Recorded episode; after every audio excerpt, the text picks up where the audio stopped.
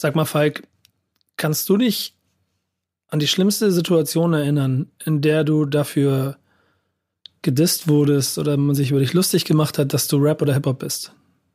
Woran ich mich ganz gut erinnern kann, ist, dass ich natürlich in der Schule für den einen oder anderen Lehrer irgendwie dieser komische Vogel war in diesen komischen Klamotten und ähm, ja, das, es gab äh, amüsantere Situationen als diese.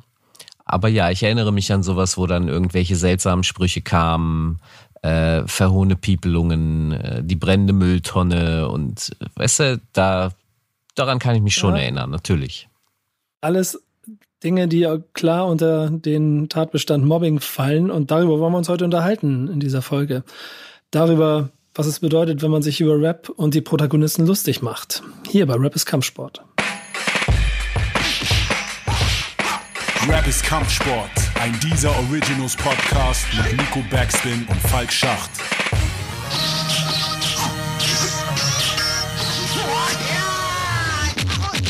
Ich glaube, Rapper selber, wenn sie dann aktiv gerappt haben, haben es im Zweifel noch ein bisschen schwieriger über die Zeit gehabt. Das ist, da werden wir sicherlich noch drauf kommen. Aber dieses klassische Klischee, das ist, glaube ich, auch in der Zeit, in der wir beide auch damit groß geworden sind, fast gang und gäbe gewesen, oder? Also ich kann mich sehr gut daran erinnern, dass ich immer der Erste war, der die Kappe getragen hat, der Erste, der dann auch sich irgendwelche Muster in die Haare reinrasiert hat und so weiter. Und was immer dazu geführt hat, dass mich die drumherum Leute nie verstanden haben und nicht kapiert haben, was ich da mache. Also ich glaube, dass das Problem ist tatsächlich, dass die Dinge, die wir heute wahrnehmen, also dass sich gerne mal über Benachteiligte lustig gemacht wird und zwar nicht nur auf der Ebene, okay, die haben kein Geld oder so, sondern das geht immer einher mit, ähm, die sind auch blöde, die können nichts und so weiter. Das gab's natürlich schon früher und ich meine, ich war äh, immer das Kind mit den Milchzettel.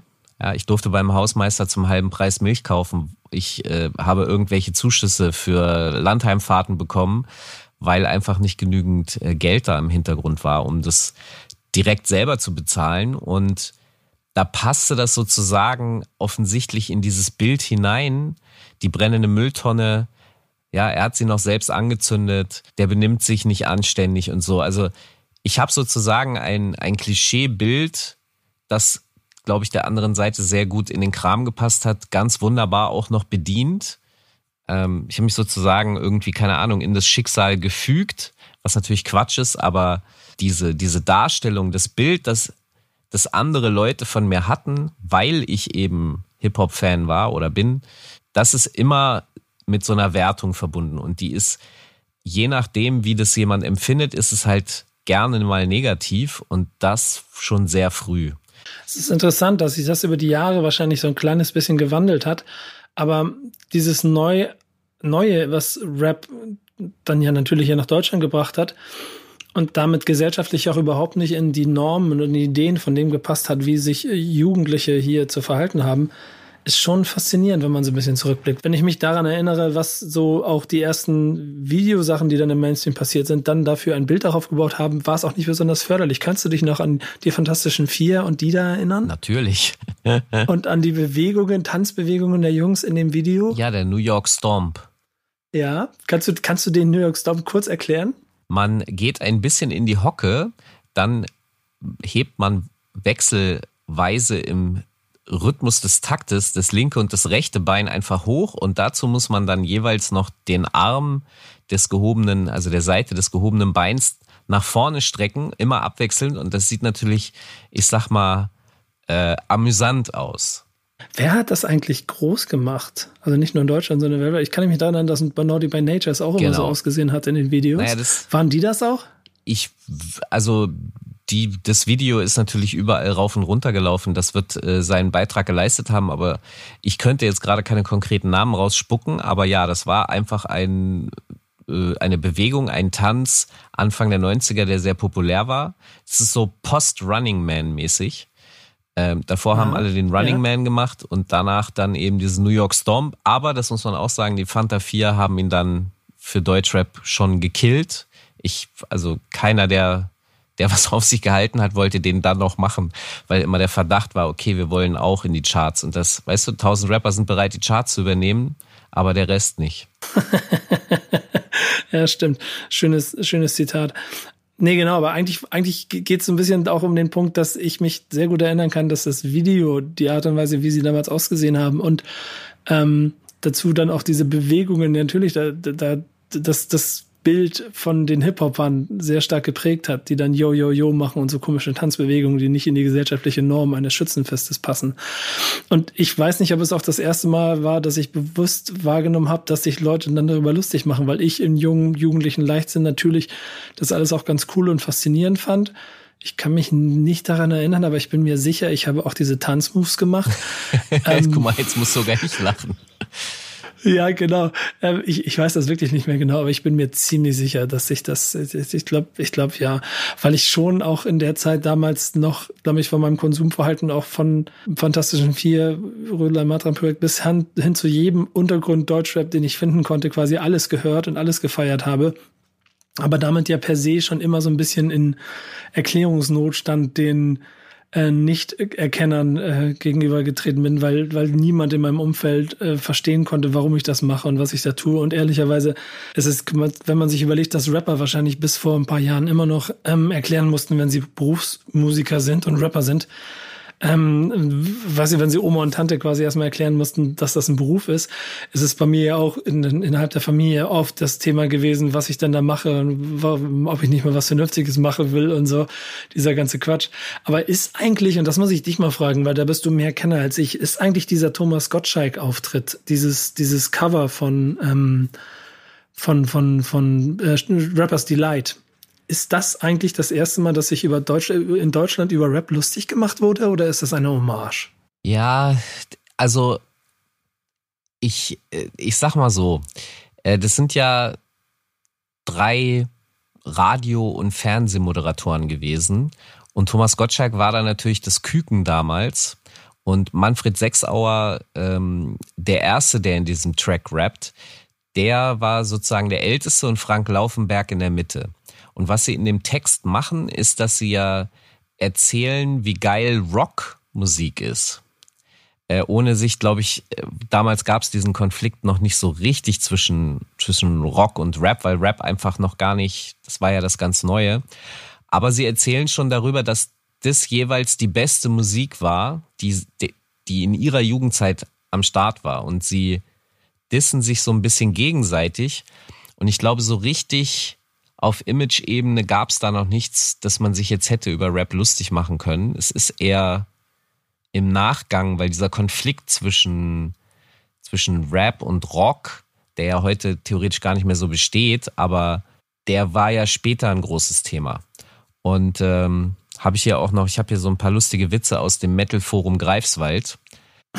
Was ist denn das Metal Forum Greifswald? naja, also ich habe irgendwie im Rahmen dieser Folge, weil es ja auch um, um diese Art und Weise der Witze geht, die gegen Rap und gegen Hip-Hopper erzählt werden, habe ich das Wort Hip-Hop-Witze gegoogelt und bin dann auf die Anti-Hip-Hop-Witze-Rubrik des, der, der Metal-Fans Greifwald, Greifswald gestoßen, wo du dir so Bilder runterladen kannst, wie Hip-Hop macht krank und so. Und dann sind da halt Hip-Hop-Witze, also Anti-Hip-Hop-Witze drin. Da lese ich nachher auch mal einen vor. Oder zwei. Ich, ich habe schon Angst davor, ehrlicherweise. Äh, also, man kann ja, man kann ja auch ironisch über Witze lachen.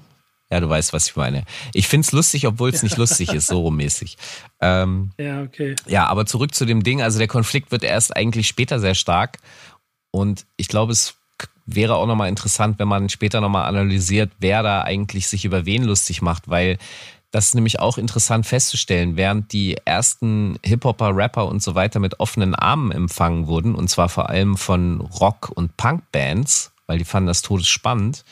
Äh, und die sind auch diejenigen, die so Brücken geschlagen haben, über die Rap dann gehen durfte, äh, war dann die Reaktion der Fans ganz anders. Also als Grandmaster Flash, die Vorgruppe von The Clash, in New York war, weil die halt Rap geil fanden, war das Publikum eher abgeturnt. Und wenn man sich so ein bisschen fragt, warum, also ich befürchte, dass vor allem natürlich in den Vereinigten Staaten da einfach auch Rassismus mit reinspielt. Also da gab es schon das gefestigte Bild, okay, da steht jetzt ein Schwarzer, also eh schon Feierabend.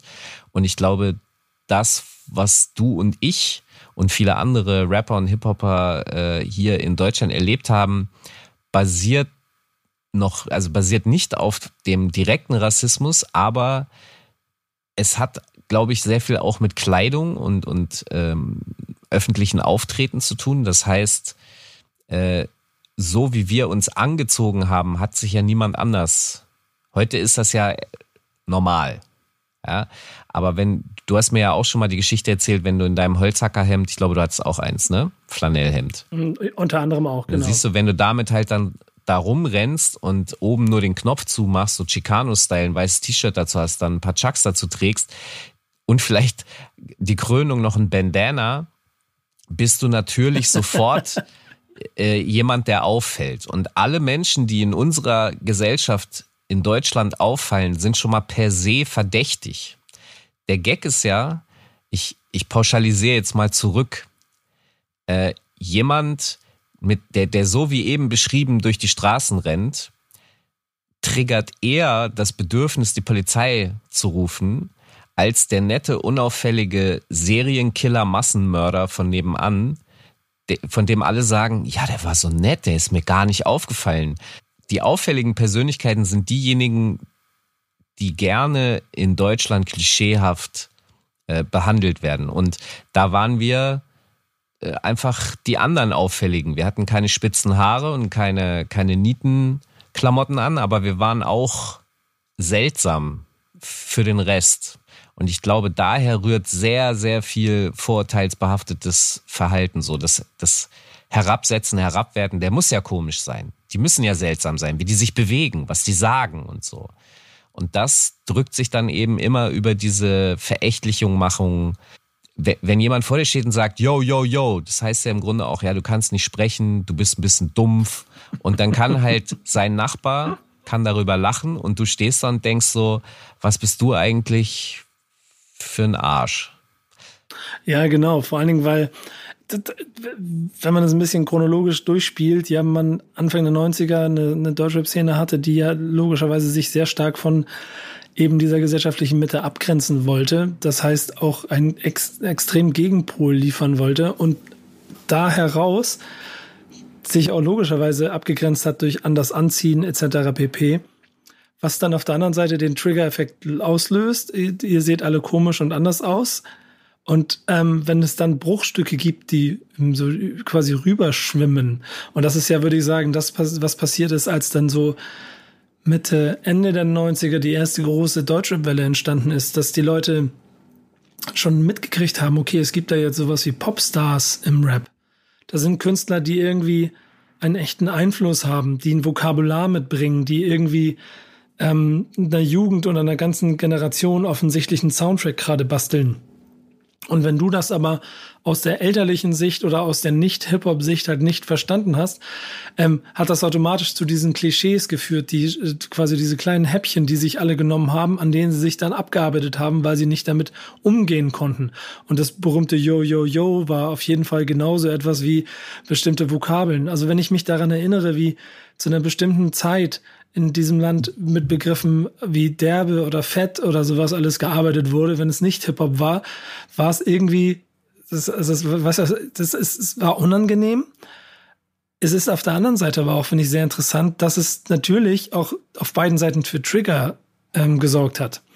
Weil eigentlich besteht Hip-Hop ja auch daraus, dass du darauf scheißt, was die anderen von dir denken. Nur wenn dann halt deine Eltern oder deine Familie oder Freunde oder die Medien, wer auch immer auf der anderen Seite stand und immer deine Bewegung nachgemacht hat und dich quasi so ein kleines bisschen veräppelt hat, hat das halt den Trigger ausgelöst. Und das ist eigentlich auch der Grund der Ursprungsfrage, die ich dir gestellt habe. Ähm, weil äh, es ja schon dann irgendwann auch in die Abwehrhaltung geht und man irgendwie darauf aufpassen muss, dass man verteidigt, wofür man jetzt hier gerade steht, wofür man lebt, dass es halt mehr ist als einfach, ich ziehe mir jetzt ein Depeche Mode T-Shirt an und morgen wird's ein Guns Roses T-Shirt und dann habe ich die nächste Gruppe, der ich hinterher renne, sondern nein, da steckt mehr hinter. Wir sind mehr, wir wollen mehr. Wir, wir, wir verkörpern damit eine ganze, eine ganze, einen ganzen Lebensstil.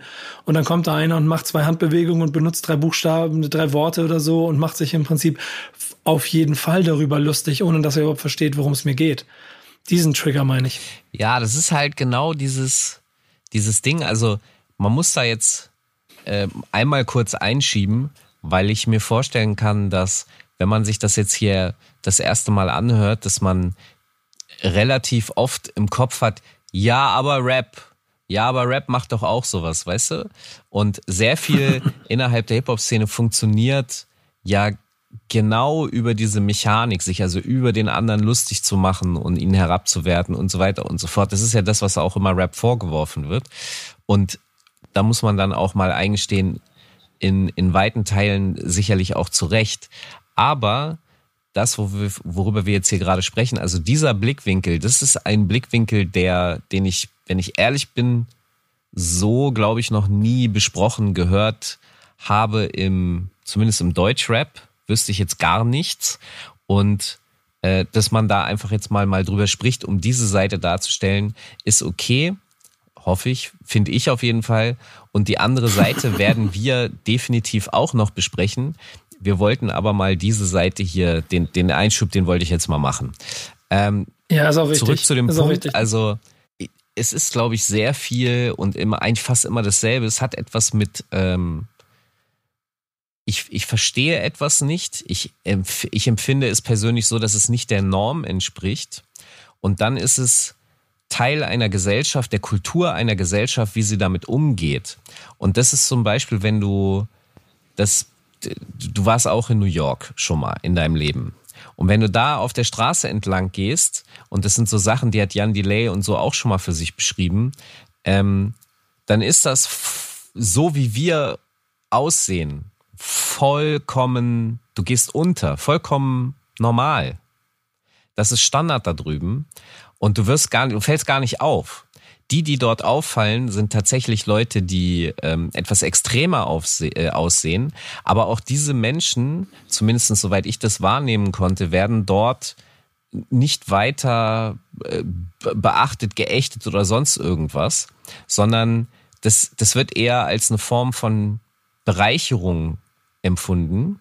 Wie gesagt, ich, ich lebe nicht da drüben, es wird da drüben, es gibt da drüben definitiv auch alles in Form von Mobbing und so weiter und so fort. Ich hatte einfach nur das Gefühl, dass wenn mir zum Beispiel auf der Straße in New York Leute entgegenkamen, wo in Deutschland einfach sofort die Polizei gerufen werden würde, weil man denkt, Alter, ähm, das sind Leute, die sind da ganz normal rumgelaufen. Ich war der, der ja. gestartet hat, ja, aus, aus der deutschen Kultur stammt, so, ups, was ist denn hier los? Das ist so der Allmann in mir, ich bin ja auch hier groß geworden und auch nur ein Produkt von dieser Gesellschaft. Und der Rest der Amerikaner hat diese Person gar nicht groß beachtet. Und ich habe so gedacht, weil das ist mir dann irgendwann aufgefallen, ich habe so gedacht, wow, okay, cool. Äh, offensichtlich ist es möglich, hier links und rechts neben der Spur zu agieren, ohne dass die Leute sich eine Stunde lang das Maul darüber zerreißen müssen. Und, und das da, da ist halt der Gag, dass wir, so wie wir aussehen, in Deutschland früher extrem aufgefallen sind. Das ist ja schon besser geworden, aber ich glaube, dass das sehr, sehr viel dazu beiträgt, dass, dass über, die, über das Aussehen automatisch äh, eine Wertung getriggert wird und dann kommt eben das gerne natürlich in Form von Humor heraus. Ich glaube, Humor ist auch immer ein Indikator für, für Unsicherheit, also kann, muss nicht, kann für Unsicherheit sein. Ich bin verunsichert, wie gehe ich jetzt damit um? Ich mache mal einen Witz. Und wenn der andere, ich, da ich das inzwischen verstanden habe, kann ich auch darüber mitlachen. Also wenn heutzutage wirklich jemand noch Yo, Yo, Yo macht oder so, das, es gibt's, es gibt's noch sowas, dann kann ich auch darauf eingehen und es ist auch okay. Aber als junger Mensch ist es schon so, dass du dir so denkst, hm, ist das, ist es eigentlich, ist es eigentlich richtig, was ich hier mache? Sollte ich vielleicht mein Flanellhemd doch wieder ausziehen und irgendwie einen grauen Pulli anziehen? Und es ging mir ja auch gar nicht so sehr darum, aufzufallen. Das war ja gar nicht, das, das würde mich mal interessieren. Hatte ich das, hatte ich das getriggert, dass man dadurch auffällt oder war das eher störend? Was war ich die Motivation, sich so anzuziehen?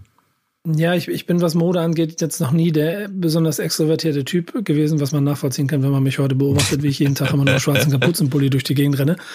Ähm, aber auch in der Vergangenheit war es eher die cool, der Coolness-Faktor da drin als das Extravagante.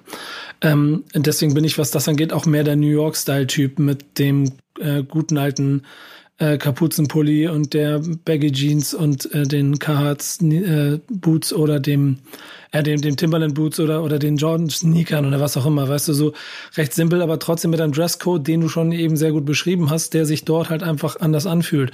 Was hier das, ähm, keine Ahnung, Esprit-Hemd und die Edwin Jeans waren, ähm, das, das war da drüben halt, das waren da drüben halt andere Dinge, die ähm, funktioniert haben. Und das ist schon ein kultureller Nährboden, der natürlich in den USA, wo es auch eine klare Grenze gibt, das ist auch klar, ne? Also wenn du, wenn du durch Gesellschaftsschichten gehst, wenn du auch in, ins Inland des Landes gehst, dann äh, hat das noch ein bisschen andere Ästhetik. Aber es ist zumindest kulturell viel mehr gelebt, als es hier äh, je der Fall gewesen ist über, über, äh, wahrscheinlich äh, bisher überhaupt immer. Es kann sein, dass es über die Jahre ein bisschen besser geworden ist.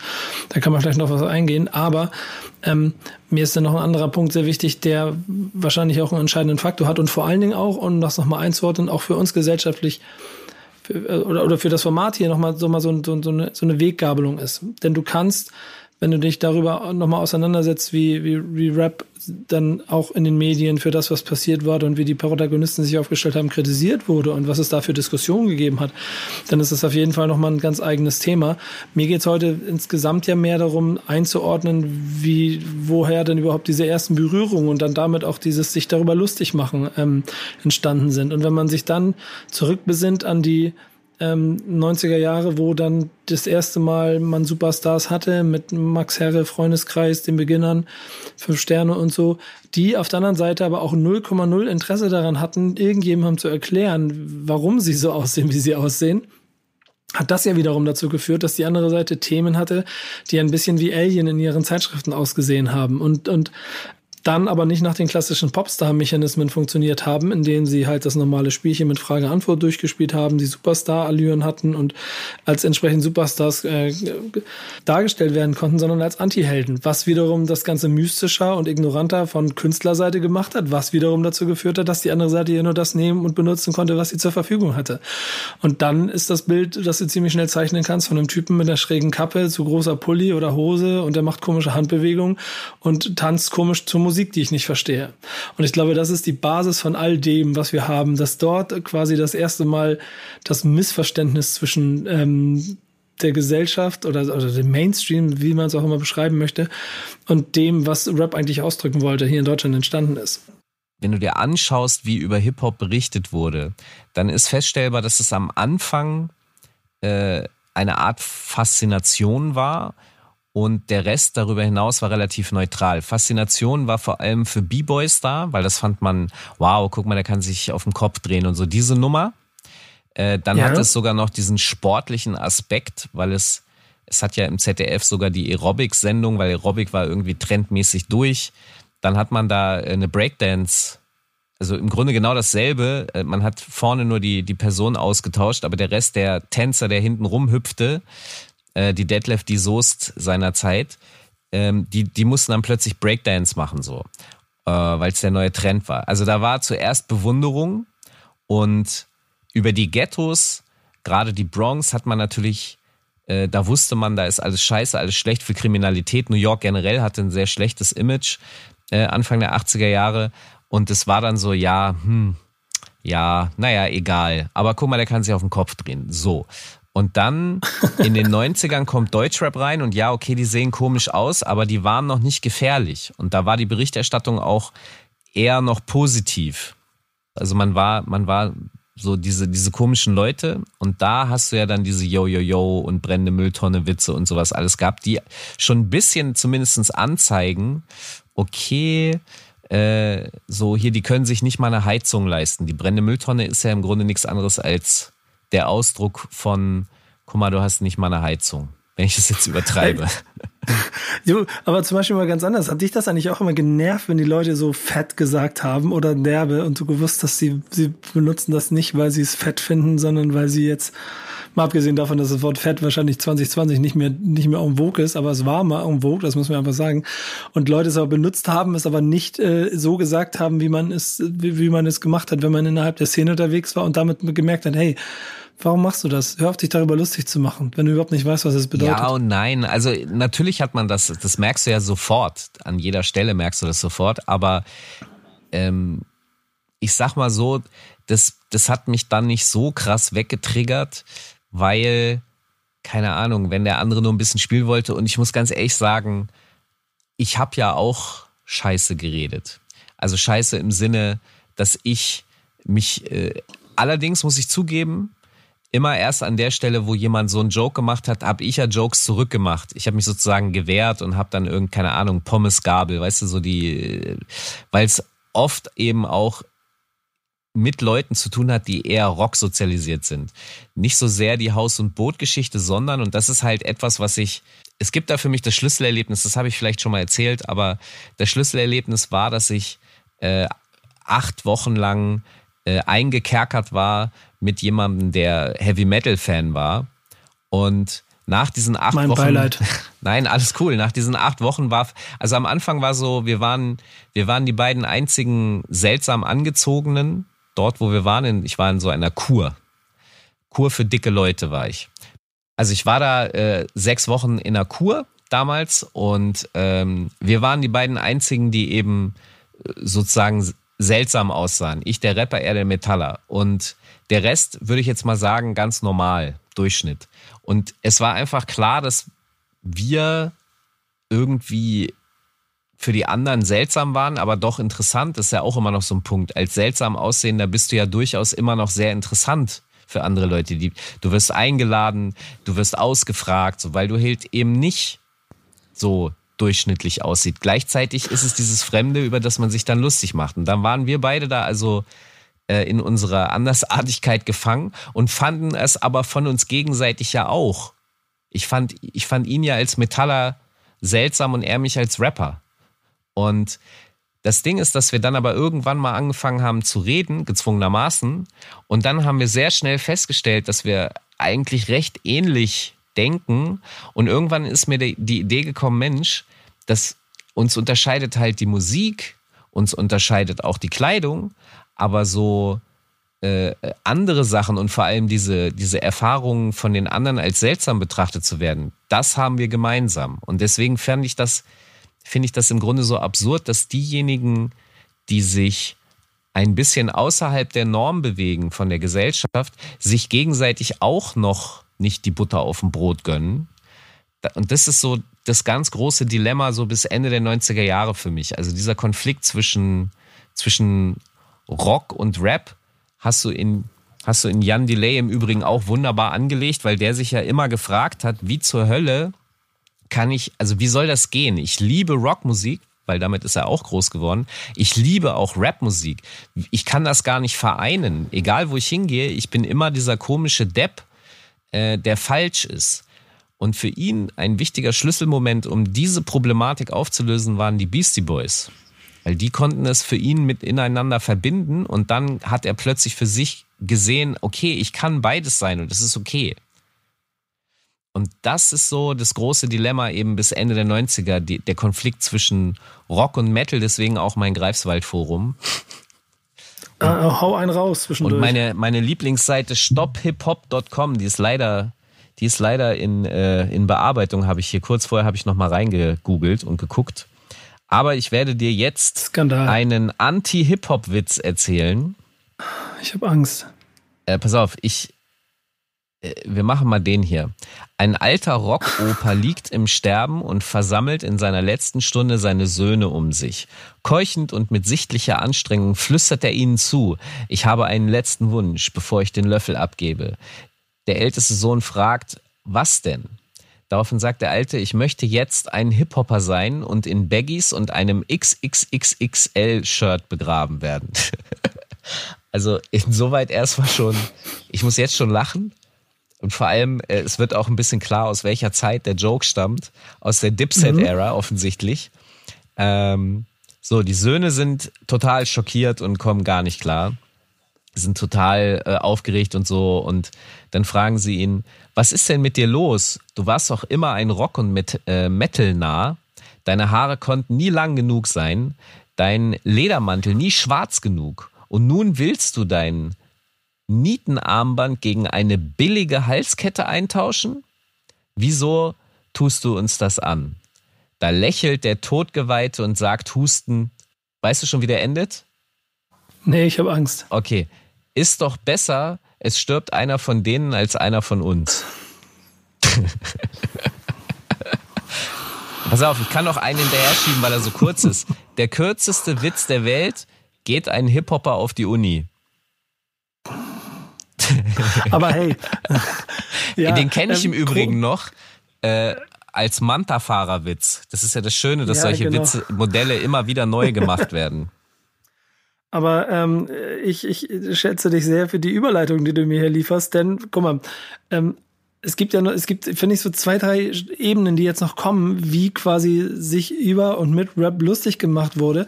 Ähm, weil nachdem in, den, in dieser Jahrtausendwende, in der ersten großen Ära, die, die Künstler auch gar nicht so Bock hatten, mit Medien zu reden, wo richtig Krieg draus entstanden ist, der Beef mit Popcorn und Bravo ja, und sowas alles, also wo, wo eine klare Abgrenzung und damit auch kein, kein Zugreifen von, was ist das eigentlich? Und könnt ihr mir mal erklären, was ihr da eigentlich macht und was ist daran so cool, was dann ja Medien im Zweifel auch haben wollen, haben dann ja vor allen Dingen ähm, Straßen- und Gangster-Rapper, nachdem sie erst eine gewisse Zeit eine, für eine Abgrenzung gesorgt haben, indem sie auch selbst Szene intern ja klar sich positioniert haben, dann irgendwann immer mehr Medien und der Mainstream sie auch wahrgenommen und sie auch versucht zu erkennen.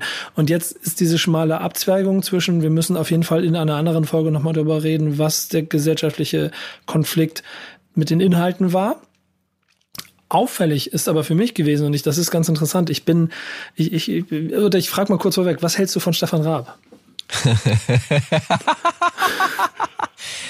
also, ich weiß nicht, wie dir das geht, weil wenn ich darüber nachdenke, dann, dann wird mir persönlich seltsam. Äh, was ich damit meine, ist folgendes. Ich stelle immer wieder fest, dass ich auf äh, Medienschaffende treffe als Konsument, die ich cool finde, und 20 Jahre später habe ich natürlich ein anderes Bild und finde ich es find ich schwieriger. Also Stefan Raab ist so jemand, den fand ich, als er Viva Vision hieß, die erste Sendung, äh, fand ich den auf Viva cool, gebe aber zu, was mich immer genervt hat, ist, wenn er Rap-Gäste hatte. Also er hat ja generell genau alle, ne, er hat ja generell alle verarscht. Dafür fand ich ihn gut. Äh, und bei den Rap-Gästen, ich sag mal so, je später die Zeit wurde, äh, also nach 10 Jahren Karriere, nach 15 Jahren, da fand ich es dann irgendwann nervig, äh, wenn er sich über, keine Ahnung, er hat sich ja gar nicht über Bürgerlass Dietrich lustig gemacht. Ich wollte das gerade sagen, aber das ist ja Quatsch. Er hat ja mit dem zusammen Mucke gemacht. Schwierig. Nee, nee, das, ja. Das, das, ist insofern, guck mal, in der Recherche bin ich dann darauf gestoßen, auf äh, ähm, verschiedenste Auftritte von Rappern bei Stefan Raab. Ja. Und du hast vollkommen recht, er hat sich irgendwie über alles und jeden so ein bisschen lustig gemacht. Er hat aber auch äh, wirklich bei jedem Rap-Gast, den er hatte, alle Klischees benutzt, die man benutzen konnte. Und das ähm, wurde irgendwann äh, langweilig. Das ist so, äh, weil, weil er hat, er hat ja nichts Neues hinzugefügt. Und das ist, glaube ich, der Trigger, der mich, wo es mich dann irgendwann gelangweilt hat, weil eigentlich, wenn du dich näher mit der Figur beschäftigst, ist der Typ ja, also ich weiß nicht, ob er ein Rap-Fan ist. Ich glaube nicht. Ich glaube, da hat er irgendwann zugemacht. Aber davor, also alles, was Funk und Soul betrifft, ist der ja richtig deep drin. Der Typ kann ja Talkbox spielen und alles. Also er hat schon eine Verehrung dafür als Privatmensch, als öffentliche Figur. Ja, da hat er sich über alles lustig gemacht und irgendwann hat mich das dann gelangweilt, weil er keinen neuen Witz gebracht hat. Ich kannte schon alles dann. Vielleicht ist das das Problem. Ja, mir, mir ist halt in, diesen, in dieser Recherche auch so ein bisschen aufgefallen, mit, das sind vornehmlich dann Bushido, Sido Flair, die da zum Beispiel aufgeschlagen sind. Ähm, äh, Aber und, warte, und das ist lustig, weil wenn du erstens, wenn du aufschlagen sagst und, und die Figur, die, die für ihn wahrscheinlich genau dasselbe wie Sido Bushido und Flair repräsentiert hat, ist ja Moses. Und Moses Pelham hat sich, ist eine der wenigen, die keinen Bock hatten, sich dieses, diese, diese Art von Humor von Stefan Raab bieten zu lassen. Weil er hat ja auch die ganze Kategorie, also das Despektierliche gegenüber der brennenden Mülltonne, äh, das sind Assis, äh, ja, das hat er die ja die ganze Zeit spüren lassen und dafür hat er dann ja eine gebrochene Nase kassiert später. Hm, Moses Pelham hat, ähm, ich weiß gar nicht, bei welcher Veranstaltung wirst du, aber auf jeden Fall auf einer Veranstaltung Stefan Raab eine verpasst, ja. was dazu geführt hat, dass der eine gebrochene Nase hatte. Ein Kopfstoß Moses, auf dem Klo. Ja, genau, Moses, Moses Pelham ähm, quasi sich für Rap gerade gemacht hat, was ihm aber auch wahrscheinlich schon ein bisschen Karriere gekostet hat, habe ich manchmal das Gefühl, weil da ein paar Jahre zwischendurch so äh, Moses an vorderster Front ein bisschen schwieriger war. Deswegen hat er sich, glaube ich, auch in den Hintergrund verzogen. Und ich weiß nicht, inwiefern das Hand in Hand geht damit, dass wenn dann Deutschrap sich bei ihm aufs Sofa gesetzt hat und Sido Bushido Flair halt natürlich auch den Rahmen in so einem gesellschaftlichen äh, Medium nutzen wollten, um sich einer breiteren Masse vorzustellen, und dementsprechend auch einen guten Auftritt hinlegen wollten. Man auch, das ist ganz nett, wenn man die Videos sich noch anguckt von vor 10, 15 Jahren, sieht, wie oft sie da auch so, so fast wie ähm, unschuldige Jungs saßen bei dem großen Stefan Raab auf seinem, auf seinem Sofa. Es ist total eine faszinierende weißt du, Szenerie, die da entstanden ist. Und dann ähm, auch sicherlich immer mal wieder versucht haben, durch bestimmte Wortwahlen ähm, sich, sich, sich, sich so gut zu artikulieren und dass Stefan Raab dann halt jeden Finzel, den du bekommen hast, ähm, direkt vor die Füße geworfen hat und dich quasi damit Volley genommen hat. Das, das geht bei, tangiert mich peripher bis hin zu einer überdimensionalen Nutzung von Begriffen wie Fett oder weiteren Floskeln aus dem Rap oder das, was die Elemente von Hip-Hop sind und warum, warum denn Drogen sind doch eins der wichtigsten Elemente im Hip-Hop und so. Also da sind ganz viele Dinge, wo du, also es ist wahrscheinlich auch mehr Klischee Klischees, mit denen sich über Rap lustig gemacht wurde, was richtig schmerzhaft ist, wenn du es gerade aus heutiger Sicht guckst. Und ehrlicherweise als Spiegel dessen, wo wir uns da ja gerade in der Zeit befunden haben, auch schon so ein schmerzhaftes Bild aufmalt, so von, von dem, wie Rap damals gesehen wurde, was natürlich auch dadurch entsteht, wenn die, die harten Jungs aus Berlin die harten Jungs aus Berlin sind und dann aber sich in die gesellschaftliche Mitte setzen. So, verstehst du, wie ich meine? Das ist schwierig. Und ich glaube, in dieser Zeit ist dann auch das erste Mal so ein bisschen entstanden, dass dann auch Werbung angefangen hat, äh, Rap mit aufzunehmen. So dass dieses, man ist näher dran, man versteht es immer noch nicht ganz, aber man ist mutiger im Umgang damit und es ist gesellschaftlich ein bisschen mehr akzeptiert. Also kann ich das Ganze nehmen und mich drüber lustig machen und Witze mit Rap machen und mit Hip-Hop, weil es ja auch alles so lustig aussieht. Naja, das ist halt, da kommen halt viele verrückte Sachen zusammen. Also ähm, du hast natürlich die Kommunikation der Rapper selber, die ja gerne, äh, ne, wir, wir kennen das alle von Fake It Till You Make It, äh, äh, im Sinne, dass du in deinen Videos Images transportierst. Wir haben ja in der Cover-Story auch da über den Wandel gesprochen, dass es, ähm, äh, dass es darum geht, sich in Zusammenhänge zu setzen, in denen man gesehen werden will. Also schön, schöne Autos, schöner Schmuck und das natürlich alles doppelt und dreifach übertrieben. Und äh, dementsprechend verstärkt es verrückterweise dieses Bild des Lächerlichen und des Unverständnisses und du bekommst natürlich, und das ist ja all das, was wir auch sehen, äh, du bekommst dieses Macker Image. Wie oft ich gerade in den letzten Wochen auch wieder dieses Wort Macker oder Protz, Protzer äh, im Zusammenhang mit Rap aus den Mündern eben genau äh, gesellschaftliche Vertreter gehört habe, die, die sich selbst als normal und die Norm empfinden und das in so einer abwertenden Art und Weise äh, äh sehen, weil es für sie lächerlich ist. Und wenn ich mit denen dann spreche, dann versuche ich denen immer klar zu machen, aber ihr Haus, die Hecke, die sie pflegen, der SUV und die Rolex, die vielleicht dann jetzt nicht sie tragen, aber sie kennen auch Rolex tragende Leute und sind mit denen mit Sicherheit schon mal essen gegangen, mäßig so. Worauf ich hinaus will, ist, dass das ist für mich auch Protzen. Das ist Wert darauf legen, was der Nachbar sagt. Und Deswegen, Sie sind der Nachbar des Hip-Hoppers, legen Sie auch Wert darauf, was Sie wiederum über den Hip-Hopper sagen. Und der ist ja dann aber wirklich protzig. Nee, diese Protzigkeit sehe ich auf beiden Seiten, nur die eine reflektiert es nicht und bemerkt es nicht und die andere, ehrlich gesagt, ja auch nicht. Aber der Punkt, worum es mir dabei geht, ist dieses, ähm, dass man tatsächlich nicht nachvollziehen kann, warum in diesen Videos diese Images aufgebaut werden. Und deswegen kannst du das, und das ist das Fatale daran, das wunderbar als Humorlevel benutzen. Also das heißt, der, der Sixth Spot zum Beispiel mit Manuelsen da ist ja auch so, oder auch Kinder Maxi King und solche Sachen, die, das sind so alte 10, 15 Jahre alte Werbespots, wo eben genau damit gearbeitet wird, zu sagen, guck mal, die dummen Rapper, sie wissen zwar, was die geilen dicken Autos sind, aber eigentlich, und so versucht man sogar beide abzuholen, also den, der sich aufregt äh, oder, oder diese Rapper als protzig empfindet, aber so ein bisschen Protz würden sie ja auch gerne. Findet man ja dann heimlich, weißt du, schließt dich ein auf dem Klo und äh, hörst nicht Westradio, sondern du äh, äh möchtest auch gerne diesen AMG statt den, den normalen Mercedes. Du möchtest schon den, so ein bisschen wollen sie dann ja doch mal mitspielen. Aber da eben in dieser Grenzfläche, da sind diese Witze, die, die, wo man sich so denkt, oh, halt doch einfach deine Fresse. kannst, wenn wir gerade so ein bisschen bei Werbespot sind, kannst du dich eigentlich noch an diesen ähm, GEZ-Werbespot erinnern? Ja, ich bin jetzt sehr gespannt, was du dazu sagst. Ja, das, ich auch, was du dazu sagst, ah. weil ich kann mich, das ist nämlich so ein, so ein, spannendes Ding. Das ist, man muss das kurz erklären. Da, da kommen, da kommen. Ähm du musst noch sagen, was GEZ ist. Die gibt's ja nicht mehr. Das heißt ja jetzt Beitrags irgendwas. Ach so, ja, genau. GEZ, die Gebühren, kennt ja jeder, die Gebühren, die, die, die, die Pflichtgebühren äh, für öffentlich-rechtliches Fernsehen, äh, die ich persönlich sehr wichtig finde und deshalb sie auch immer fleißig und brav bezahle. Schon mein ganzes Leben. Solltet ihr auch tun.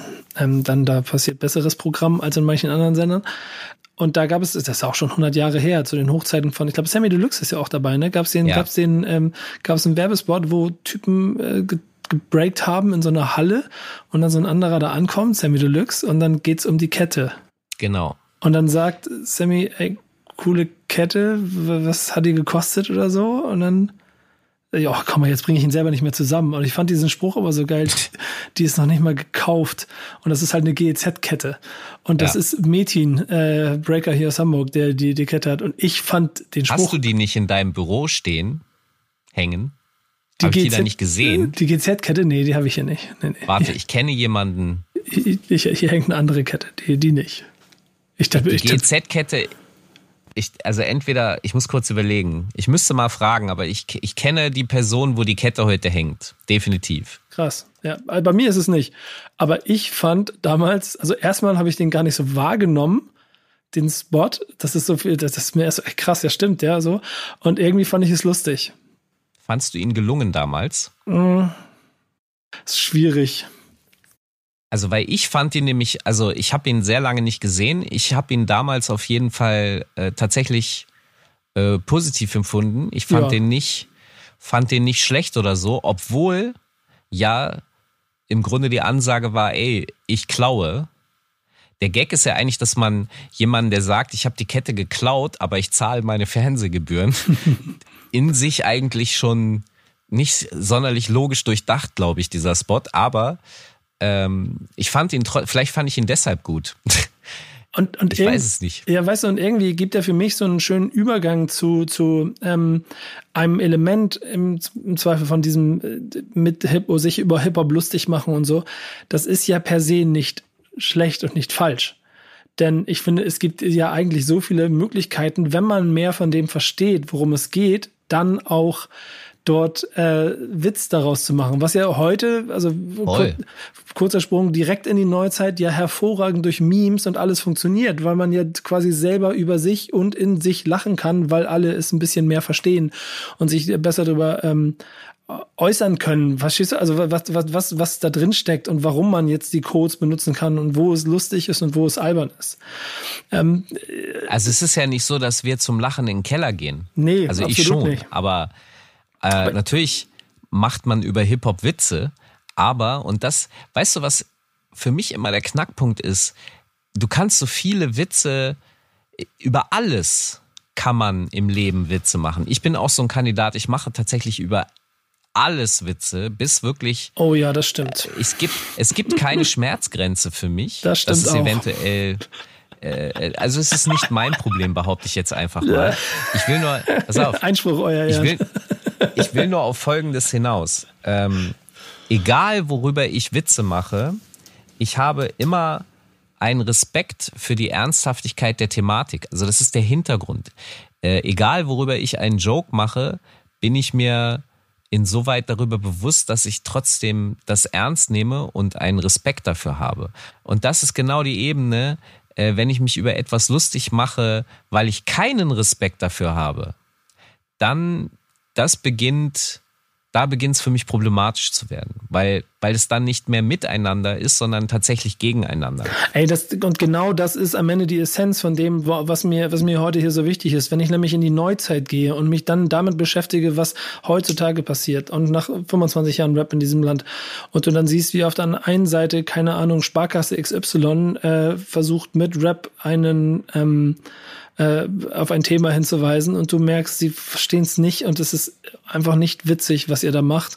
Äh, dann äh, große ähm, äh, Lebensmitteldiscounter ihre ihre Beefs untereinander in, Ja. Rap, in Rap-Form aussprechen und ich da schon ein bisschen mehr darüber schmunzeln kann, wenn sie Aldi-Letten und Lidl-Letten und sowas alles am Ende das Ergebnis ist, was dabei rauskommt.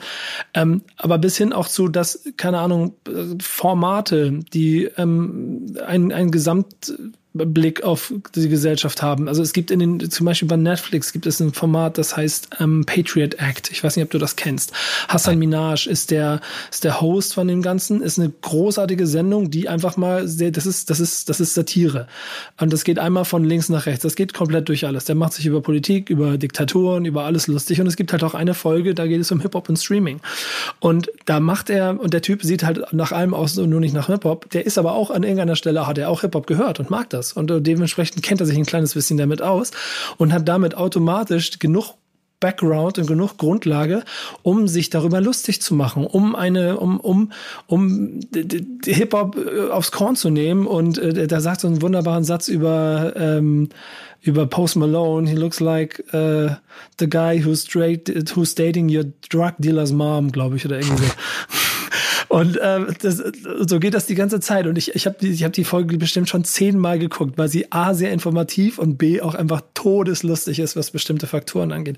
Und wenn ich zum Beispiel auch nach Deutschland gehe, wenn ich mir angucke, wie, keine Ahnung, Rebel Comedy über Jahre ihr Comedy gemacht haben. Ähm, das ist eine Com- Comedy-Gruppe hier, die kommen vornehmlich, glaube ich, auch aus NRW, obwohl wahrscheinlich über das ganze Land verteilt, die alle, alles Jungs mit Migrationshintergrund sind und natürlich dadurch auch einen gewissen Code und gewisse Sprache und gewisse, gewisse äh, Arten von selbst Bewegungen quasi in ihr Programm mit aufgenommen haben. Alles das, was Rap vorher vielleicht auch schon immer gemacht hat, weil sie es auch genauso im Blut haben. Und das ist vielleicht der entscheidende Punkt, der auch zum Beispiel in den USA, was du vorhin beschrieben hast, wenn du durch New York gehst, da haben die Jungs da, da hat der Bauarbeiter das mehr im Blut, was Hip-Hop ist, als, als das hier der Bauarbeiter zum Beispiel vielleicht im, per hätte. Und solche Rebel-Comedy-Sachen und bis heute zu Felix Lobrecht, da müssen wir beide uns ja, wir haben, wir waren auch schon bei dem, haben uns das mal angeguckt. Der Typ ist einfach auch durch und durch Hip-Hop, obwohl er kein Hip-Hop macht oder sowas alles. Und trotzdem hat er dadurch halt die, die, die, die, die Art und die Gabe, diese Sachen zu machen und mit gewissen Dingen zu spielen und sich darüber lustig zu machen, ohne dass es sich unangenehm anfühlt. Und das ist wahrscheinlich der bewusste, was du schon gesagt hast, oder unbewusste Respekt, der automatisch damit durchgeht. Ich, das Ding ist ja, was ja von außen gerne nicht verstanden oder nachvollzogen wird, ist ja, dass was wir im Rap sehen, äh, was für Leute, die von außen drauf gucken, oft als schlimm, diskriminierend und so weiter betrachtet wird. Nehmen wir mal Battle Rap. Wenn wir jetzt eine Battle Rap Veranstaltung nehmen. Ja. Das wirkt ja nach dem, was die da gegenseitig raushauen, für Außenstehende äh, total krass. Für einen Großteil innerhalb des Raps ist das aber Spaß. Also eigentlich für fast alle, würde ich mal behaupten, ist das Spaß. Und auch natürlich gibt es dieses Problem innerhalb Raps auch, dass es Leute missverstehen. Äh, aber es ist ja immerhin ein, ein organisierter Rahmen. Hier sind zwei Protagonisten oder Protagonistinnen, die zusammenkommen, die sich geeinigt haben auf gewisse Regeln und die sich dann aufs Übelste beleidigen, aber, und ich gehe jetzt immer vom Idealfall aus, sich hinterher die Hand geben. Das heißt, man, man nimmt sich ernst im Nicht-Ernst-Nehmen des anderen. Das Nicht-Ernst-Nehmen ist also eine gespielte Ebene, aber diese kann nur stattfinden auf der vorher ernsthaft getroffenen Vereinbarung. Und genau das ist der Unterschied zwischen einem Stefan Raab, der von draußen drauf guckt und sagt, äh, ihr seid, ja, also ich finde das und das finde ich irgendwie lächerlich und witzig und deswegen sage ich euch das. Und da, da gibt's einfach so einen Kippmoment für mich. Ein Kippmoment im Sinne, wenn er echten Respekt dafür hat und zum Beispiel gibt es diese Sache, da kannst du dich bestimmt auch noch daran erinnern, wenn er, äh, er spielt dann Ukulele und rappt, hier kommt die Maus mit Will Smith. Mhm. So, da habe ich den Eindruck gehabt, okay, das fand der wirklich krass. Der hat echt Respekt für, für Will Smith gehabt. Äh, der hat eine Beatbox dazu gemacht. Das hat ihn auch wieder beeindruckt, so nach der Devise, oh krass, geil, das funktioniert hier. Wir haben jetzt ein geiles Unterhaltungsding abgeliefert. Da gehe ich schon davon aus, dass ein Raab einen hundertprozentigen Respekt für Will Smith hatte, also für den Fresh Prince. An anderen Stellen hatte ich aber schon gerne den Eindruck, dass dieser Respekt nicht vorhanden war. Deswegen, ich kann Moses da schon nachvollziehen. Ich kann auch bei einigen Rappern, ähm, es hat ja eigentlich kaum einer sich hinterher negativ zu Raab geäußert. Eigentlich alle, die da waren, waren zufrieden. Es war aber vor allem, glaube ich, der Punkt, dass sie da rein durften, also sie durften mitspielen. Und er hat ja alle gleich scheiße behandelt, deswegen konnte man vielleicht nicht so viel sagen. Aber ich fand schon, dass bemerkbar war, dass es Künstler gab aus anderen Musikgenres, mit denen er respektvoller umgegangen ist, als jetzt mit Rappern. Bei Rappern war immer dieses, sag doch mal was. Es ist tatsächlich dieses Klischee-Ding, sag doch mal was Böses. Dann sagt ein Eminem halt auch frei, fick Muschi und dieser ganze Scheiß.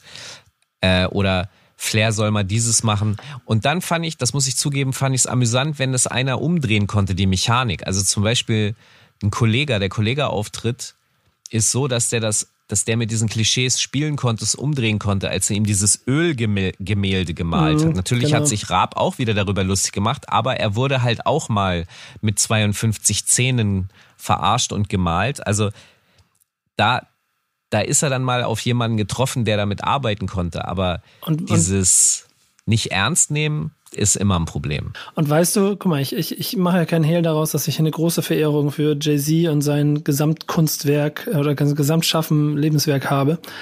Ähm, und äh, dann bin ich auch auf das Video gestoßen, Stefan Raab und Jay-Z.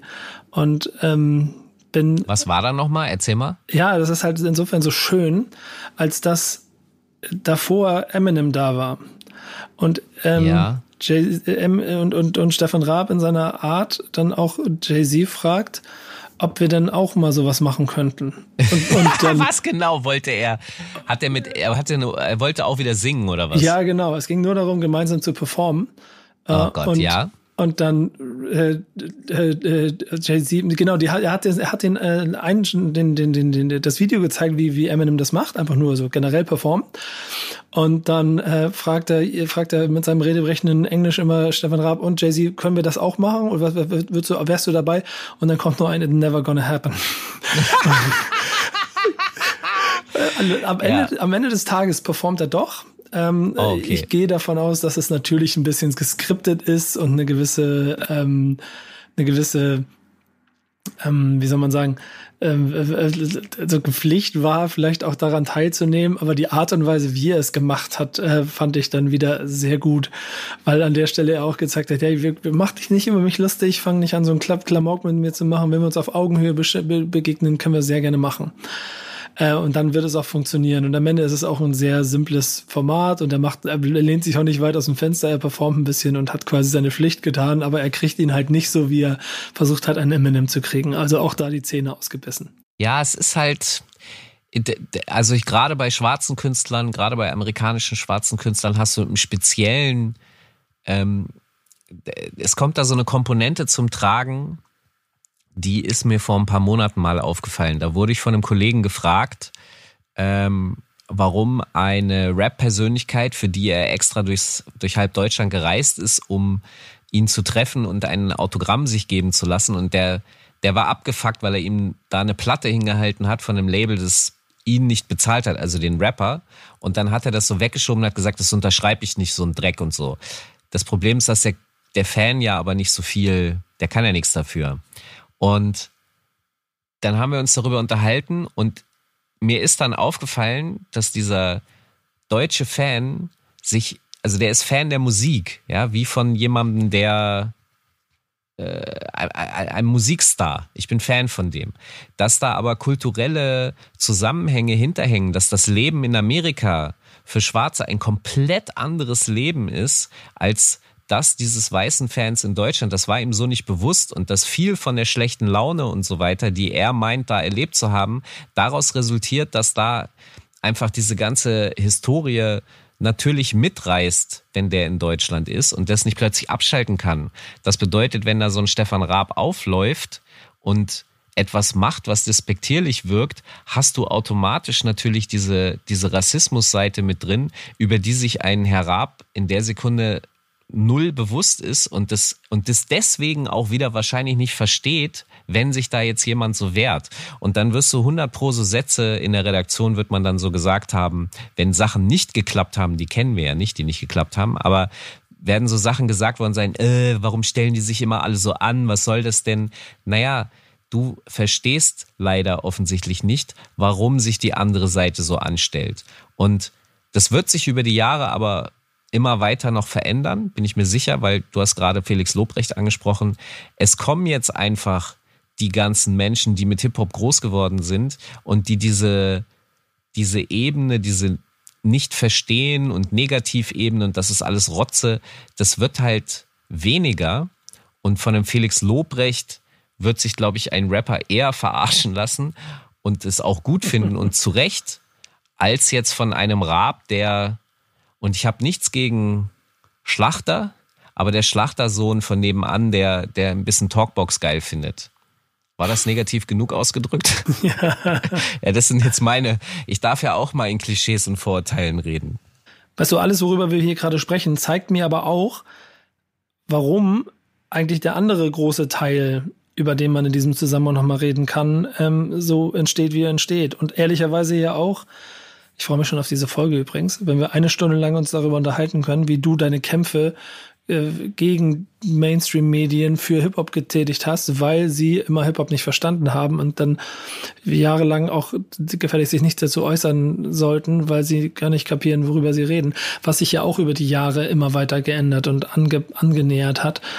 Ähm, aber genau da, du verstehst nicht genau, worum es geht, du machst dich drüber lustig und dann kritisierst du es auch noch. Es ist natürlich so ein Cocktail, der automatisch auf der anderen Seite dann bei Kollegen wie Falk Schacht große Trigger-Elemente äh, hat und, und dafür sorgt, dass man sich dagegen auflehnt.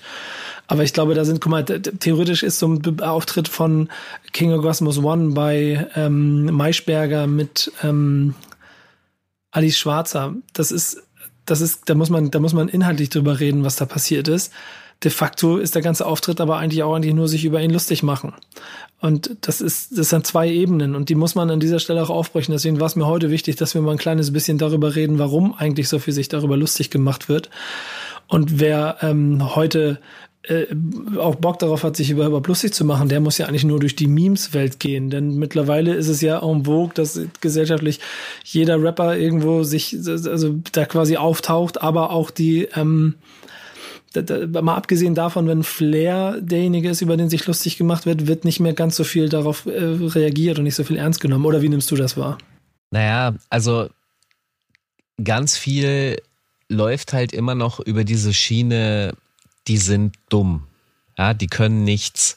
Ähm, es gibt zum Beispiel diesen, diesen einen schönen Satz aus einer Spiegel-Story von 2005, wo es auch um Flair ging und dann stand da drin, nun war Intelligenz in der Rapmusik nie notwendig, um sich Gehör zu verschaffen. Ganz im Gegenteil. Mhm. Und Boah, also was macht mich sauer heute also, noch.